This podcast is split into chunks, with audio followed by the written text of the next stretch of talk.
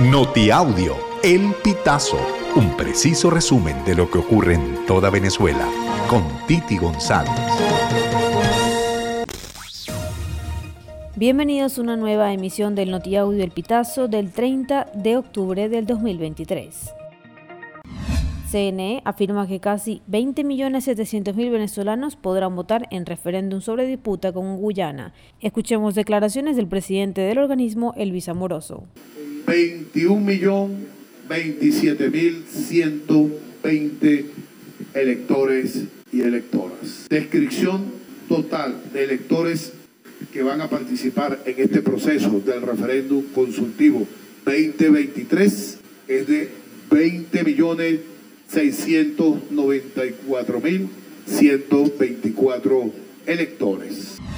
El ministro de Interior y Justicia, Remigio Ceballos, confirmó la toma de la cárcel José Antonio Anzuategui, mejor conocida como Puente Ayala, a través de un contacto telefónico que realizó al mediodía de este lunes 30 de octubre con el canal venezolana de televisión. Aseguró que se trata de un gran operativo dirigida por funcionarios de la Guardia Nacional Bolivariana y Policía Nacional, al tiempo que reveló que fue trabajo de largo aliento ordenado por Nicolás Maduro.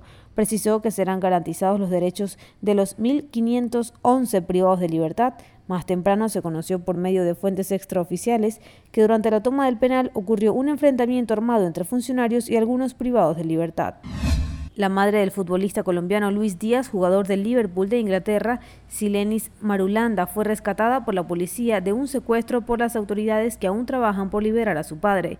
Según medios locales, Luis Manuel Díaz y Silenis Marulanda estaban en una estación de servicio en el departamento de La Guajira cuando hombres armados y en moto los interceptaron. El fiscal Francisco Barbosa dijo que hay indicios de que el papá se encontraría en Venezuela.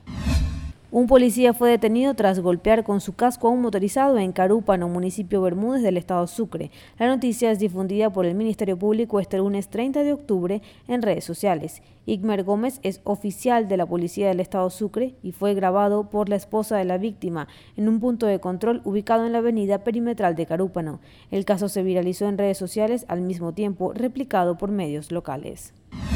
Extorsionadores atentaron la mañana de este lunes 30 de octubre con una granada la carnicería 7 de enero en el oeste de Maracaibo, Estado Zulia. Este ataque se trata del segundo que ocurre en menos de cuatro días. Fuentes policiales informaron que dos hombres a bordo de una moto llegaron a las 10 de la mañana a la carnicería y uno de ellos lanzó una granada dentro del establecimiento. El artefacto explotó y resultó herido el propietario del local, José David Portillo, de 23 años.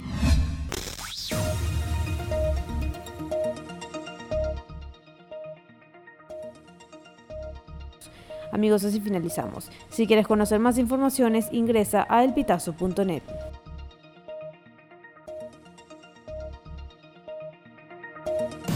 Estas informaciones puedes ampliarlas en nuestra página web, elpitazo.net. También recibimos tus denuncias vía SMS o WhatsApp a través del 0414 230 2934.